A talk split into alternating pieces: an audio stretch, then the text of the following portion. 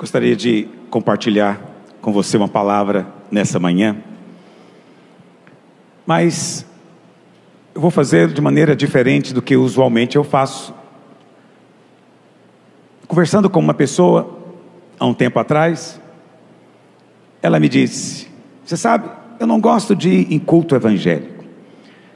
Eu falei: Por que, que você não gosta? Ele disse: Porque lá vocês fazem de tudo para tocar minhas emoções. Vocês contam histórias tocantes, pessoas, pessoas dão testemunhos tocantes, e na hora que vai pregar, o pastor chora. Eu falei, rapaz, você está certíssimo. Nós fazemos desse jeitinho. Ele falou, por isso que eu não gosto. Mandei uma mensagem para ele vir aqui hoje. Falei, hoje eu não vou falar nada tocante. Não quero tocar nas suas emoções. Hoje eu quero tocar na sua mente. Hoje eu quero falar para a sua lógica. Nem vou usar minha voz como meio de persuasão. Não. Hoje eu quero conversar com você. Quantos querem conversar comigo? Eu queria falar justamente a respeito de fé para você. Por quê? Porque fé, a fé bíblica, é muito diferente da fé que algumas que a maior parte das pessoas lá fora imaginam. Para a maior parte das pessoas, fé significa abrir mão da inteligência. Por isso que crente é tido como um, um sujeito ignorante, inculto, que não usa a cabeça. Porque imaginam que por sermos um povo da fé, e somos mesmo, por causa disso, não podemos usar a cabeça, porque presumem que fé e inteligência, fé e razão são contraditórias ou pares antagônicos. Isso é um equívoco, não é verdade. Mas eu reconheço que tem muita gente que diz crer e passa essa imagem, não é verdade? Eu fico vendo uma pessoa que diz que crê em horóscopo. E ela piamente acredita que a posição de Júpiter alinhado com Saturno vai atrapalhar o cabelo dela. Ela não pode cortar o cabelo, por quê? Porque Plutão está desalinhado, e Plutão nem planeta é mais, rebaixar o cidadão. Aí fica pensando que fé é isso, é acreditar em algo que a lógica diz, não há nenhuma relação direta entre esse cidadão e um planeta do sistema solar. A lógica diz que não há, mas ele diz, mas eu creio. Fazer o quê? Uma coisa que eu gosto sempre de mencionar são essas simpatias, não é verdade? Eu me lembro quando eu era criança, não devia contar isso aqui, mas vou contar. Tinha uma tia que queria casar. E um dia, ela chegou lá em casa, eu morava com a minha avó, e ela então falou: me ensinaram uma simpatia. E a simpatia era pegar uma imagem de Santo Antônio, mergulhar ela de cabeça para baixo num balde de água e deixar atrás da porta. Eu penso hoje, e dá um nome disso de simpatia, isso é muita antipatia. Coitado do santo. Porque a ideia é o seguinte: se o santo não quer te abençoar, afoga ele que ele te abençoa. Faz uma tortura celestial com ele. Aí você vê o santo no céu, por favor, eu faço, eu respondo, mas me tira da água. Aí você ouve isso e você fala: Ah, meu Deus, como é que eu faço? Parece algo destituído totalmente de qualquer razão, bom senso. Uma simpatia também que eu ouvi dizer que cura diabético é pegar um mamão macho e você nem sabia que mamão tinha sexo, hein? pois tem. Pegar um mamão macho, corta ele limpa por dentro, urina dentro, tampa de novo e enterra. Seu pâncreas vai ficar novinho. Aí você vê, aí você fala: não dá, não dá, não posso ser uma pessoa que é crente em alguma coisa, porque eu não consigo abrir mão da minha inteligência para acreditar em coisas como essas. Mas veja, essas coisas não são realmente a fé bíblica, é o que nós chamamos de superstição, crendices.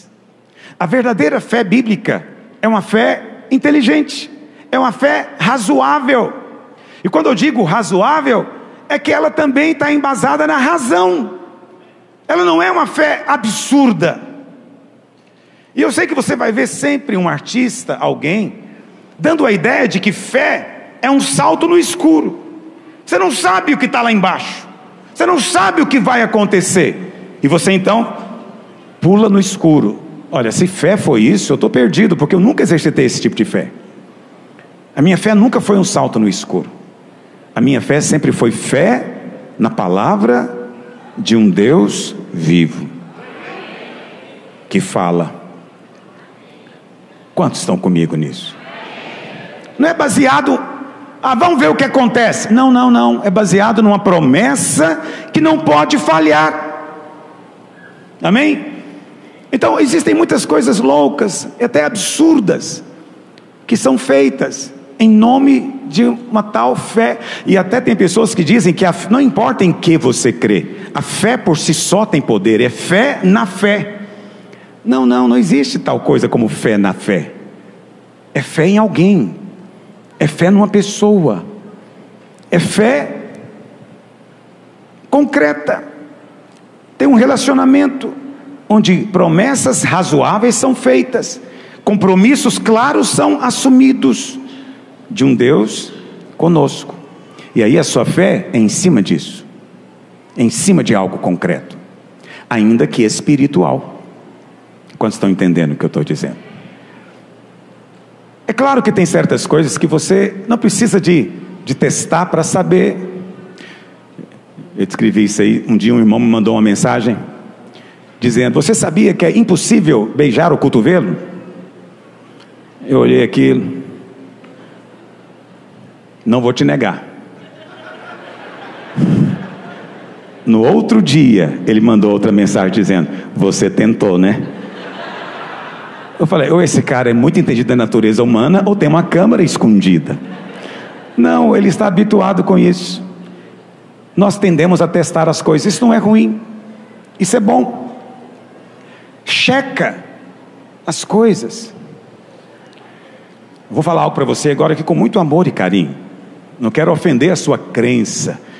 É que eu disse para você que eu não vou falar nada para tocar o seu coração. Quero te chamar ao bom senso.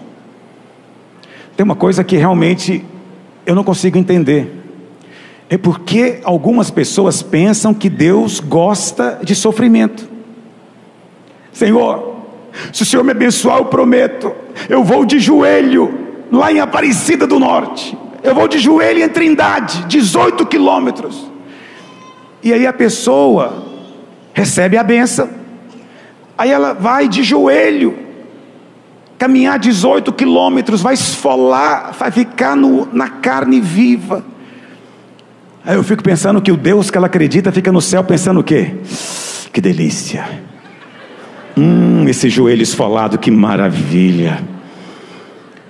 É um Deus sádico. Não, não tem um sadismo envolvido nisso? Quer dizer, Deus quer isso de mim? Quer dizer, Ele me criou e agora Ele quer que eu vou andar com a cruz nas costas. Eu lembro de um filme, né, O Alto da Compadecida. Alguém já assistiu esse filme? Ok. Deixa eu ser pecador sozinho, olha para cá. Quer dizer, você vê o cara carregando aquilo ali, entende? Por quê? Porque é o que Deus quer, Ele tem que pagar. E o pagamento é com sangue, com dor, com sofrimento. Não vou te abençoar de qualquer jeito, não. Você tem que me oferecer uma ferida arrancada. Você tem que me oferecer alguma coisa que, que chegue até o céu. E nós imaginamos que Deus então quer a sua dor. Deus não quer a sua dor. Deus não quer o seu sofrimento. Deus só quer a sua fé. Eu fico pensando, eu vi isso uma vez de um, de um autor que já é falecido. Ele, ele disse: por que quando alguém faz uma promessa, por que, que ele não faz uma promessa do tipo assim, Senhor, se tu me abençoares, todo sábado eu vou trazer uma flor para minha esposa. Ele não faz, Deus não gosta disso. Isso não toca o céu. Nem toca a esposa, a esposa toca. Por que você não faz a promessa de fazer algo bom todos os dias? Não, porque nós achamos que isso não, não vai. Na barganha com Deus vale pouco. Eu tenho que fazer algo doído. Entende o que eu estou dizendo? Mas eu nem estou dizendo que você tem que fazer algo para comprar a benção. Eu não creio que você tem que comprar porque a benção é de graça. Ela é de graça. Mas se fosse para comprar, filho, acredite em mim, a moeda que valeria não seria, sabe, o seu joelho esfolado, as suas costas arrebentadas, a sua angústia. Tem um primo por acaso, aqui da nossa igreja, me lembro dele quando criança, ele ficou sem cortar o cabelo, não sei até quantos anos. A memória que eu tinha dele era com um cabelão. Não é fácil para um menino ter cabelo comprido há 50 anos atrás. É uma coisa complicada, mas pelo menos vai dizer, está na Bíblia, né? Era o Nazireu que não cortou o cabelo. Pois é, mas não é porque está na Bíblia que é para você. O que é para você está no Novo Testamento. Cristo desceu do céu. Você não podia subir, mas ele desceu. Você não podia pagar, ele é muito rico, desceu aqui para pagar no seu lugar. E o pagamento foi feito sim na cruz, e envolveu sangue e morte, mas não seu, o dele mesmo, Deus. Deus se fez homem. Deus se fez homem. Alguém me mandou uma mensagem essa semana perguntando, pastor, é, eu estava lendo né, um santo da Idade Média que dizia que nós não fomos realmente criados à imagem física de Deus. A nossa alma é que é a imagem de Deus. O que, que o senhor acha? Me perguntou. E na hora eu fiquei pensando, respondi para ela, falei, não é maravilhoso isso? Deus se fez homem para restaurar em nós uma imagem divina. Entende? Mesmo que ele nem tenha te criado parecido com ele, eu te digo, ele desceu do céu para te mostrar como ele é e que você possa ser parecido com ele. É isso que importa. Pastor, mas para tudo isso você precisa de crer em Deus. Essas coisas todas só fazem sentido para alguém que crê. E talvez você está me ouvindo dizendo, eu não creio. Então eu preparei para você aqui quatro argumentos. Quantos argumentos, irmãos? Quatro. Porque eu não quero tocar no seu coração. Eu quero te convidar a pensar comigo. Quantos querem pensar hoje? Só hoje? Não. Primeiro argumento é o argumento conhecido como o argumento cosmológico. Cosmológico. Cosmologia é uma palavrinha de origem grega, que vem de cosmos, que significa o mundo, e logia, que significa conhecimento. Então, é o conhecimento do mundo, a razão do mundo existir. O argumento cosmológico tem três fundamentos lógicos que eu vou te dar de que Deus existe. Olha para cá, antes de eu avançar, eu quero dizer que não é possível provar que Deus existe. Se fosse possível provar que Deus existe, eu seria Deus. Está entendendo o que eu estou dizendo? Nem no dia em que você vê-lo face a face, isso será suficiente para provar que Ele é Deus. Só prova que Ele é alguém. Mas quem garante que Ele é Deus. Para você, por isso você tem que crer em Deus hoje. Porque se você não crê hoje, não vai crer também naquele dia. Por quê? Raciocina comigo. Para eu crer que Ele é Deus, o único Deus, eu teria que andar em todo o universo, pesquisando, para ver se eu encontro algum Deus. Concorda comigo? Mas isso não seria suficiente. Porque poderia ser que enquanto eu estou no norte do universo, tivesse algum Deus no sul. E quando eu chegasse no sul, o Deus que estava no sul naquele momento estava no norte, no leste. Desencontrei com ele. Então a única maneira de eu saber é se eu pudesse estar em todo o universo ao mesmo tempo. Aí eu saberia. Mas nem isso seria suficiente. Por quê? Pode ser que esse Deus que está aqui, realmente, ele está em todo lugar. Mas quem me garante que ele não surgiu agora? Que ele não começou a existir agora? Então eu teria que viajar em todo o tempo passado para checar se já houve algum Deus. Alguém consegue fazer isso? É possível fazer isso? Não. Então você não coloca Deus numa equação A mais B. Você não prova a existência de Deus, mas você pode entender e crer de maneira lógica e razoável na sua existência. A existência de Deus, ela é razoável. Não é um conceito abstrato e absurdo. Não, não. Ela é razoável. E o primeiro argumento que mostra a razoabilidade de crer em Deus é o argumento cosmológico. Fundamentado em quê? Primeiro, primeiro, fundamento cosmológico é que as coisas existem. Isso é uma coisa lógica, as coisas existem. Você não pode negar que elas existem. Se elas existem, você precisa perguntar como surgiu. Por que elas existem? Elas existem com um propósito. Por que tudo surgiu? São perguntas legítimas. E são perguntas que nos levam a uma compreensão razoável de Deus. Porque uma vez que algo existe, é razoável perguntar por que existe. E tudo que você vê foi criado para um propósito. Foi feito para um propósito. Mas hoje em dia, a ideia é que tudo surgiu do acaso. Não é verdade? Então, a teoria cosmológica mais aceita, ela é chamada de Big Bang. E eles dizem que tudo que existe surgiu de uma explosão. Eu creio que houve uma explosão. Está lá em Gênesis. Deus disse. Quando Deus fala, meu amigo, o universo vem a existir. Tem um adesivo de carro que eu vi um dia, gostei muito, que é assim: Deus disse big e então bang. Põe no seu carro. Porque para ter uma explosão tem que ter uma ignição, concorda comigo? Nada explode sem uma ignição. É preciso algo para dar início àquilo. Quem iniciou?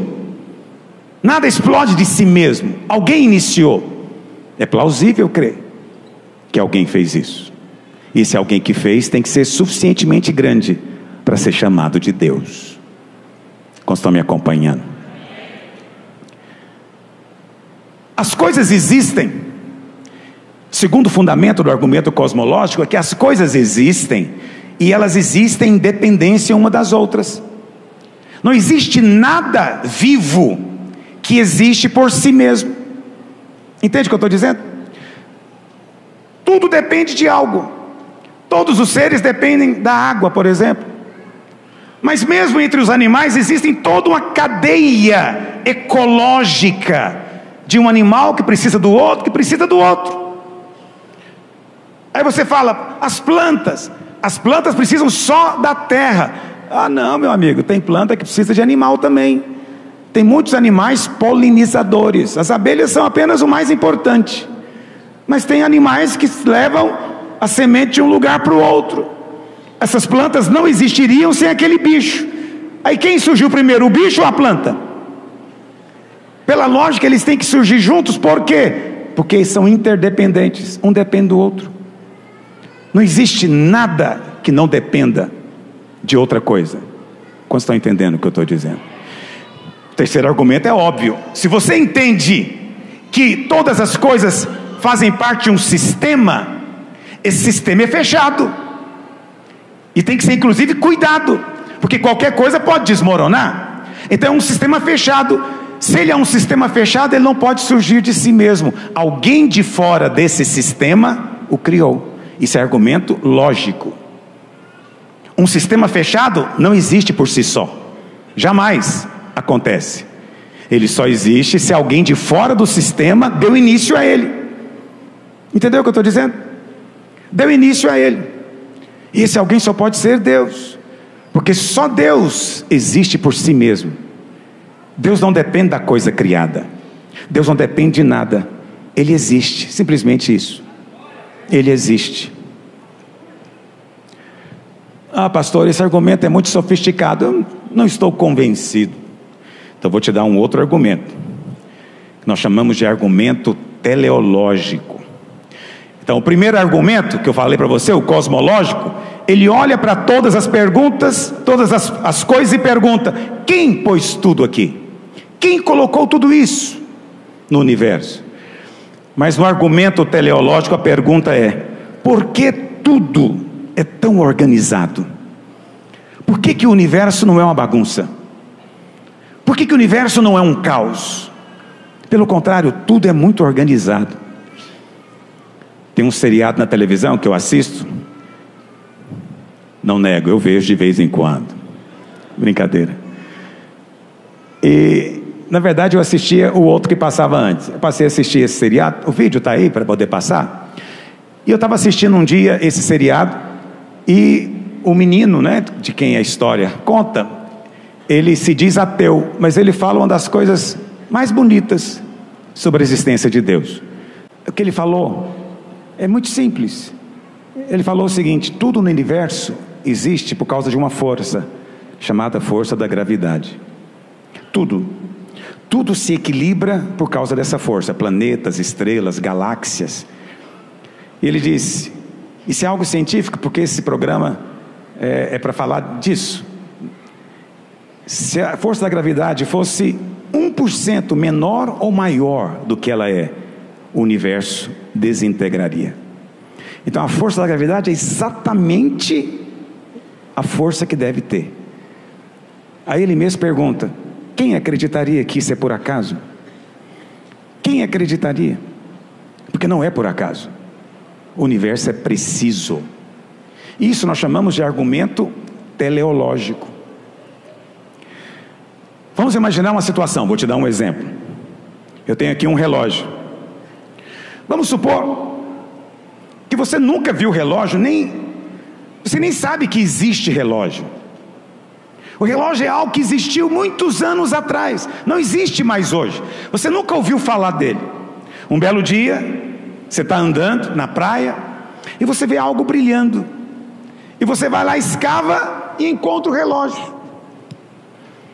Você olha e fala: O que é isso? Você não sabe o que é. Mas aí você pega, abre o relógio e você vê que dentro dele tem engrenagens que são colocadas de maneira precisas para uma se encaixar com a outra. Você não sabe direito para que, que ele serve, mas você vê que ele tem ponteiros, você percebe que ele tem um movimento, algo está acontecendo ali. Eu pergunto para você: você iria imaginar que esse relógio surgiu do acaso? Essa conclusão que você ia chegar? Ou você ia pensar, alguém fez isso, alguém criou isso? Está entendendo o que eu estou dizendo? Você é infinitamente mais complexo do que um relógio. Não, não vou falar de você. Uma ameba. Uma ameba está a anos-luz de um relógio. Um relógio não chega nem perto. E esse aqui, que funciona a bateria, é dos piores. Porque a ameba, ela vive por si só, nem depende da gente. Ninguém nem sabe como reproduzir em laboratório uma criatura tão elementar, tão complexa que ela é. Mas tem gente que acha que a ameba surgiu do nada. Foi um choque de gases nos primórdios de tudo tinha uma sopa sulfurosa, cheio de gases e temperatura, e raios caíram em cima, parece o filme do Frankenstein. E de repente surgiu uma ameba, olha aí que coisa. Do nada surgiu algo, do inanimado surgiu vida. É que eu não quero, eu não quero dizer para você o que você deve acreditar, mas pense bem. É totalmente ilógico acreditar que isso surgiu do nada. Mas pense em você mesmo, o ser humano é complexo demais. Todos os sistemas que você tem funcionando harmonicamente nesse momento em você é um negócio inacreditável. Os cientistas, com todo o conhecimento, nem sabem como você funciona 100% ainda. Os bilhões de neurônios que você tem, que fazem sinapses, conexões, um trilhão de vezes. E eles não têm ideia de como isso acontece, no entanto, acontece. Porque Porque você é muito, muito complexo. Dá para imaginar que isso surgiu do nada? Não, pastor, a gente não crê que não vem do nada, eu creio na evolução. Tudo bem. Eu até creio que depois que algo é criado, ele poderia evoluir. Mas como que uma pedra evolui para uma ameba? Como que o ácido sulfúrico evolui para uma bactéria? Não faz sentido, isso não é evolução, é mudança de reino. Um é de um reino, o outro é de outro. Está entendendo o que eu estou dizendo? Portanto, negar a existência de Deus é ilógico, é insensato, não é razoável. É como eu disse, ah, pastor, mas foi o Big Bang. É verdade, o Big Bang, mas eu sempre gosto de brincar da seguinte maneira: qual a chance de uma explosão produzir algo? Está entendendo? Eu tenho uma gráfica. Qual a chance de eu explodir a minha gráfica e do outro lado sair livros encadernados, prontinhos? Pior ainda, com a história já escrita. Qual a chance disso acontecer? Não há chance. E acredite em mim, você é muito mais complexo do que um livro, por melhor que tenha sido escrito. Qual a chance da gente explodir uma confecção e do outro lado sair um jeans do seu número? Qual a chance disso? Não há a menor chance, porque é ilógico, vai contra toda lógica, até científica. E, no entanto, as pessoas ditas inteligentes resolvem simplesmente negar a existência de Deus, supostamente baseado na inteligência que nega a fé. Não, a verdadeira inteligência, ela não pode negar a fé. Ela precisa dizer: a fé é razoável. Faz todo sentido crer num Deus assim. Quantos estão comigo aqui? Bom, se esses dois argumentos não te ajudam, eu vou te falar de um terceiro argumento que é o argumento da natureza moral. Os irmãos estão me acompanhando na revista hoje. Você nunca faz isso. Por que está fazendo hoje? Pastor está falando difícil hoje. Hoje, hoje o negócio está complicado demais. Deixa eu ver aqui. Ah, eu amo vocês. Olha para cá. O que, que é o argumento da natureza moral? É que você não é apenas um ser que existe, você não é uma ameba, você é um ser humano e você tem dentro de você um anseio pela harmonia e não pelo caos. Você é atraído pela beleza, a beleza do design. Você é atraído pela sofisticação de uma criação.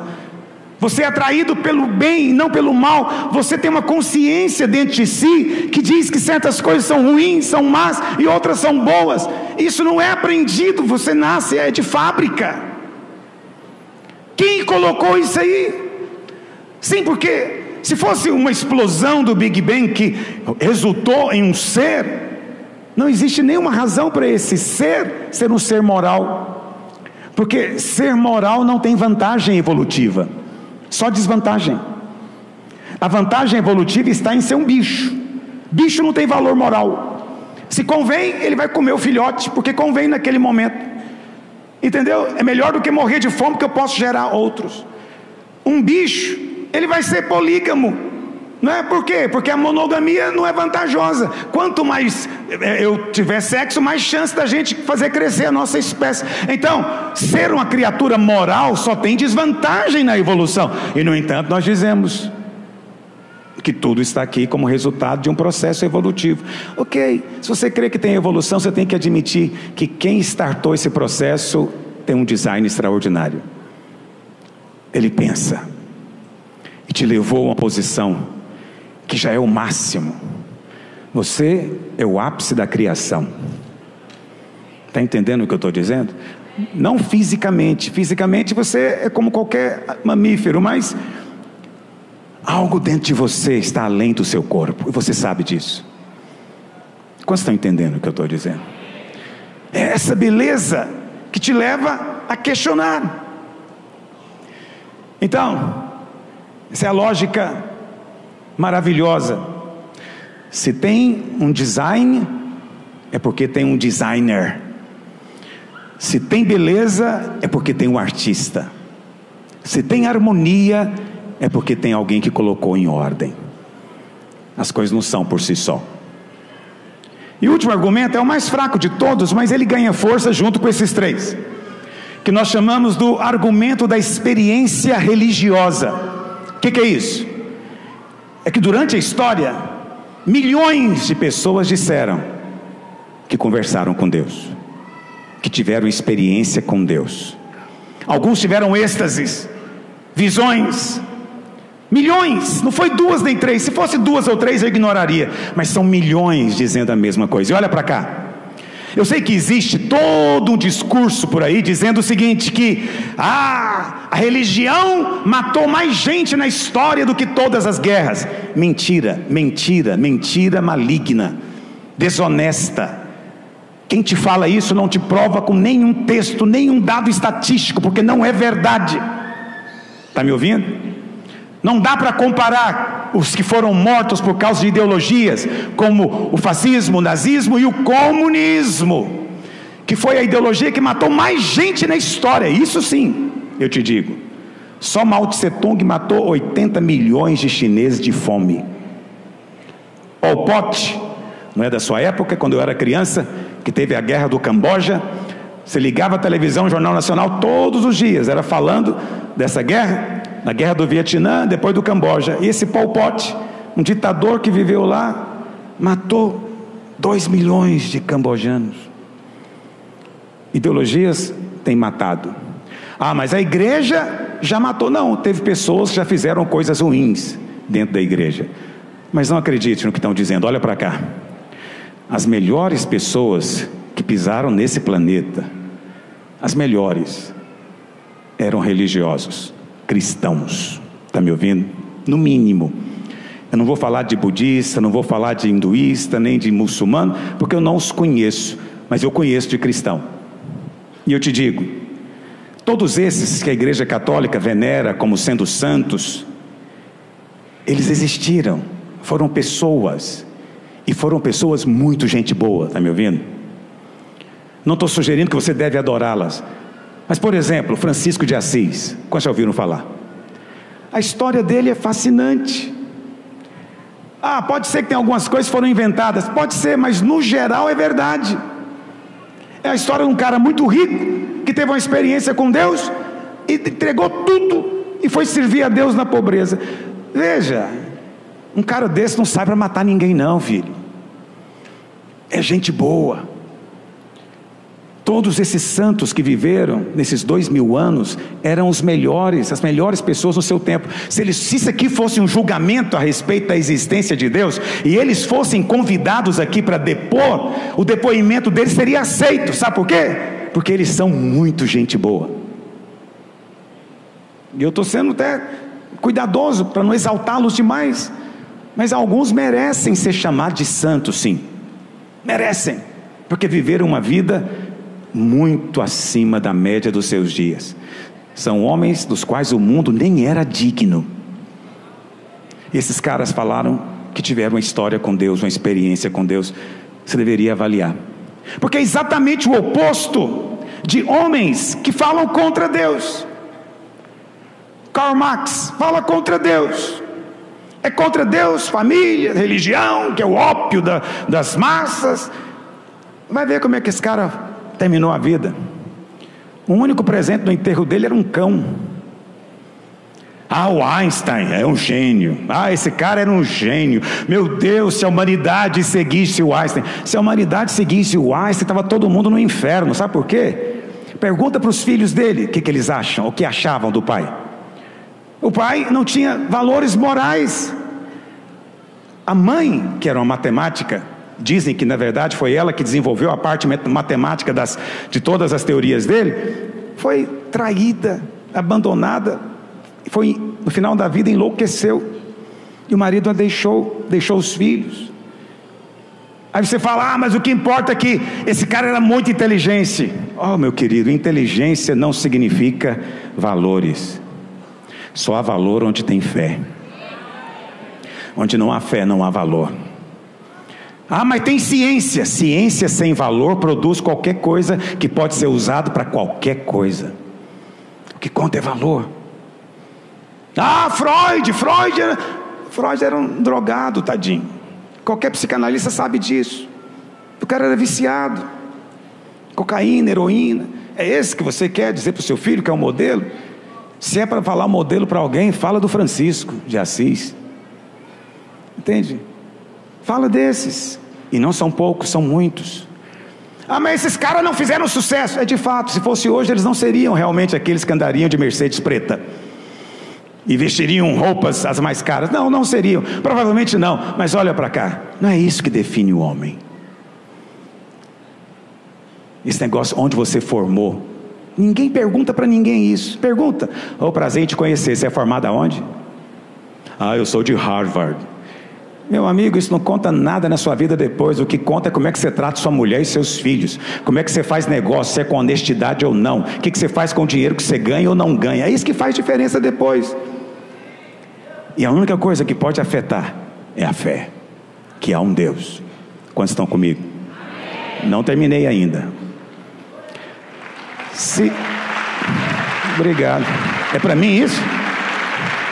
Não estou acostumado com aplausos. Olha para cá. Se há um Deus, então, e nós chegamos a uma conclusão razoável, não há uma prova, mas é, é razoável crer que há um Deus, não é ilógico, não é absurdo, não é uma fé cega, não, faz todo sentido crer. Se há um Deus, então segue-se algumas conclusões. A primeira, se há um Deus, ele se comunica conosco, deve ter um jeito de chegar até ele. Aí você fala, é aí que entram as religiões. Religiões, sim, mas só tem um homem que veio e disse: presta atenção, há uma diferença em eu te ensinar um caminho, totalmente diferente de dizer que eu sou o caminho. Toda religião ensina um caminho, o cristianismo não. Cristo diz: Eu sou o caminho. Cristo nunca disse: Olha, eu vim aqui para ensinar você como chegar a Deus. Não, ele disse: Olha para mim, eu e o Pai somos um. Ele nunca disse, olha, eu vou orar para Deus te dar vida. Ele disse, eu sou o pão da vida. Come de mim, você vai ter vida. Está entendendo a diferença? Toda religião ensina para o homem como é que ele pode chegar ao céu. O cristianismo é totalmente diferente. Nós não estamos aqui para ensinar você como chegar ao céu. Nós estamos aqui para contar para você como é que o céu desceu aqui. Houve um dia em que o céu desceu aqui. Deus se fez gente ah, tudo bem, você está dizendo que isso é, é, uma crença, um mito, né? Mulheres virgens não ficam grávidas. Eu também creio que não fica. Se alguém chegar para mim dizendo, eu vou dizer que ela está mentindo. Mas olha para cá. Se for uma profecia que foi dita milhares de anos antes, aí muda de figura. Não tem como você negar Cristo. Como é que você pode dizer que aquelas profecias todas se cumpriram? Ah, ele fez se cumprir, ele foi se encaixando nelas. Não, algumas não tem jeito. Não tem jeito. Não dava para ele escolher a maneira de ser morto, crucificado. Não dava para ele ser pendurado no madeiro e ser escolha dele. Entende? O cumprimento da profecia foi completo nele. E ele veio para dizer que ele é o caminho. Se ele é o caminho, olha para cá. É tudo lógico. Se ele é o caminho, você tem que se posicionar a respeito dele. Porque ele não disse só que é o caminho, inclusive. Vamos ler dois textos da palavra de Deus? Por duas ocasiões os judeus quiseram apedrejar Jesus. Por duas, pelo menos. E por que, que eles queriam apedrejar a Jesus? Olha o que Jesus disse, João 10, verso 30. Olha a afirmação dele: Eu e o Pai somos um. Continue. Novamente pegaram os judeus em pedras para lhe atirar. Disse-lhe Jesus: Tenho-vos mostrado muitas obras boas da parte do Pai, por qual delas me apedrejais? Responderam-lhe os judeus: Não é por boa obra que te apedrejamos, e sim por causa da blasfêmia, pois sendo tu homem, te fazes Deus a ti mesmo. Os judeus entenderam o que Jesus disse. Você é homem está dizendo que é Deus. Jesus não negou, dizendo: Não me desculpa, gente, não foi isso que eu quis dizer. Ele não se desculpou. Ele virou as costas e foi embora. Sabe por quê? Porque é isso que ele é. Quem vê a mim, vê ao Pai. Tomé um dia disse: Senhor, mostra-nos o Pai e isso nos basta. E o Senhor disse para ele: Tomé, como é que é isso? Eu estou com você três anos e meio. Você ainda pergunta, me pede para mostrar o Pai. Você não entendeu ainda? Quem vê a mim, vê ao Pai. Hebreus capítulo 1 diz que Cristo Jesus é a exata expressão de Deus. Ele é a exata expressão de Deus. Não dá para você conhecer a Deus realmente, nem prová-lo, mas Jesus é um fato histórico. Quer conhecer a Deus? Olha para Jesus. Onde é que eu vou olhar para ele? Mateus, Marcos, Lucas e João. Não é só historinha, é contando como é que Deus age, como é que Deus pensa. É Deus na forma de gente, mas como é que ele lida diante de um pecador condenado? Como é que ele lida diante de um fariseu cheio de justiça? Isso é Deus. Tudo que Cristo faz é Deus fazendo, porque ele é a exata expressão de Deus. E ele diz: Eu e o Pai somos um. Somos um. E os judeus queriam matá-lo por causa disso. Quantos creem que Jesus é um com o Pai? Mas teve outra ocasião, lá em João capítulo 8, verso 58, foi pior ainda.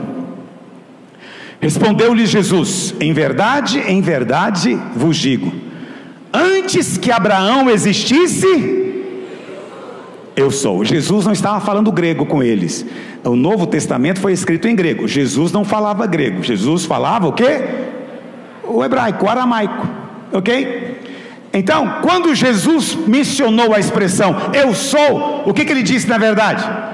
Jeová e Yahvé, pronuncie como você quiser, esse é o nome de Deus. Ele disse: Antes que Abraão existisse, eu sou Deus, eu sou Jeová. Uau! Continue, qual foi a reação deles? Então pegaram em pedra de novo para jogar nele. E o Senhor se desculpou, falou: gente, gente, vocês não estão entendendo nada, não foi isso que eu quis dizer. Não, não, ele fugiu, saiu do tempo que ele ia ser apedrejado. Mas ele não negou, é verdade. Antes que Abraão existisse, eu sou. Não surgi no ventre de Maria. No ventre de Maria eu me fiz gente mas eu sou. Tudo que existe foi criado por mim, e sem mim nada do que foi feito poderia ter sido feito. Ele é o Criador. Teve um dia que o Criador se fez gente e andou aqui na terra. Se você quer saber como é que é o Criador, leia o Evangelho. Veja, Jesus fez uma afirmação muito séria, entendeu? Nenhum outro homem fez essa afirmação, nenhum. Buda não afirmou isso. Sudatta Gautama. Ele não falou, eu e Deus somos um. Na verdade, não há Deus no budismo. Você não vai encontrar nenhum profeta dizendo isso. Maomé nunca falou que ele é Alá, nunca. Nenhum homem jamais disse isso, ninguém teve essa ousadia. Só um falou, só um falou. Só um falou, mas ele provou.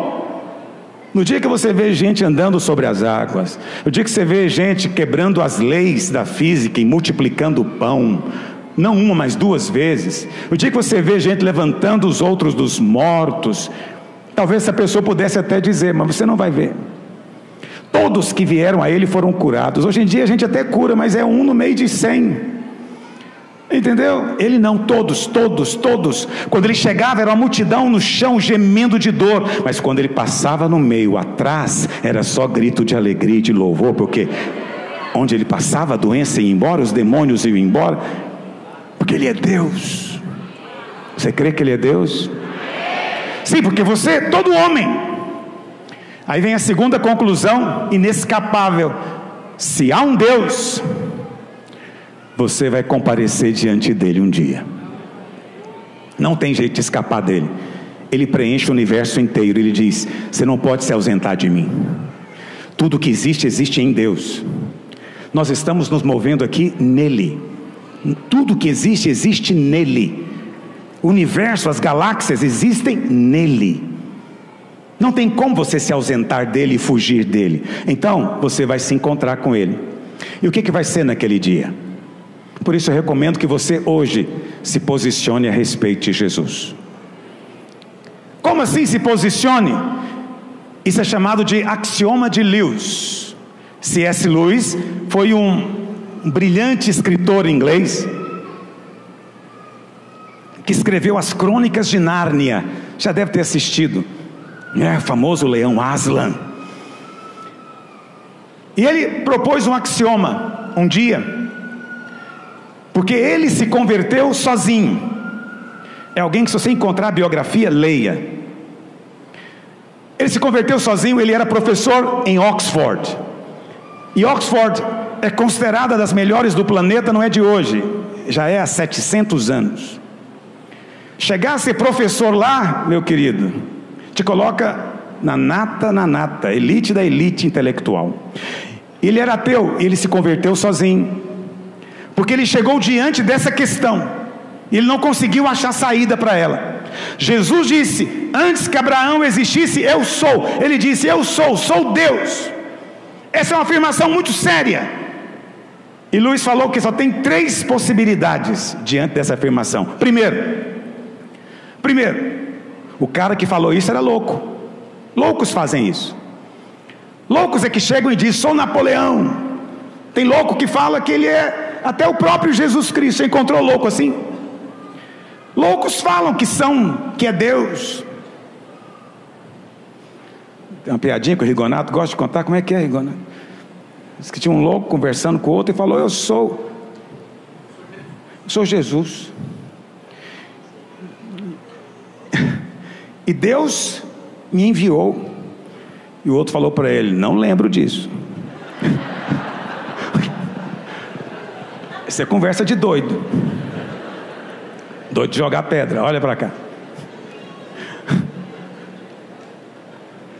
Então a primeira possibilidade, Jesus era doido. Ele falou que era Deus, tinha que ser apedrejado. Mas se você crê que ele era doido, não fica dizendo que ele é um grande homem também não. Porque tem muita gente que é assim, não, Jesus foi um grande homem. Peraí, ele falou que é Deus, o que você fala a respeito disso? Aí tem uma segunda possibilidade. Jesus sabia que não era Deus, ele falou isso mentindo, para enganar as pessoas. Então ele não era louco, ele só era um embusteiro, um enganador. Chegou falando que era Deus, mas não era de fato, ele sabia, só queria enganar. Mas se você acredita que ele é um enganador, embusteiro, também não diga que ele é um grande homem. Não o elogie, esqueça dele. Mas há uma terceira possibilidade. Ele falou a verdade. E só há essas três possibilidades. Se ele falou a verdade, então ele é Deus. Se ele é Deus, você vai ter que se posicionar em relação a ele hoje. Hoje é o dia de você se posicionar. Você vai crer ou não? Não estou te convidando para vir para a minha religião. Não, religião não é nada. Cristo é tudo. Porque ele disse: Eu sou, eu sou, eu sou. Você não tem que vir para cá participar de culto aqui, não. Mas você precisa de se posicionar em relação a Ele e dizer: Eu reconheço, Ele é Deus. Se você fizer isso hoje, a Bíblia fala que você será salvo. Você não vai ter que fazer barganha com Deus, trocar bênção por ferida no joelho ou em qualquer outro lugar nenhuma penitência será necessária. É a coisa mais simples do universo, acessível a qualquer homem de qualquer idade. É só abrir a boca e dizer: Eu creio. Quantos querem hoje? Sem nenhum apelo emocional. Não quero que você faça porque está sentindo alguma coisa. Não. É só se eu conseguir persuadir você de alguma maneira e te mostrei que é razoável a fé e você quer se posicionar. Alguém gostaria, de maneira razoável, hoje, posicionar-se a respeito dele? Ergue a sua mão onde você está. Já ficou em pé? Vem cá, filho. Quantos erguem a sua mão?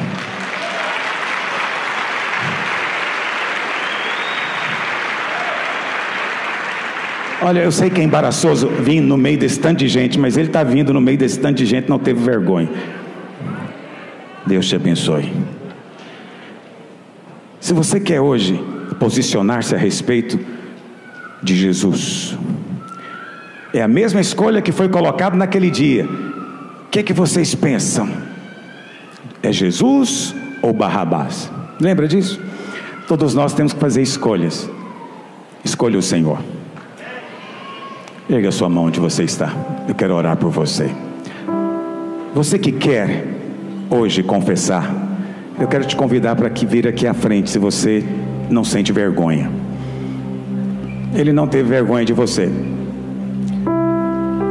Vem aqui, mude a sua história hoje. Comece uma nova história hoje. Mude o seu pensamento, mude a sua condição.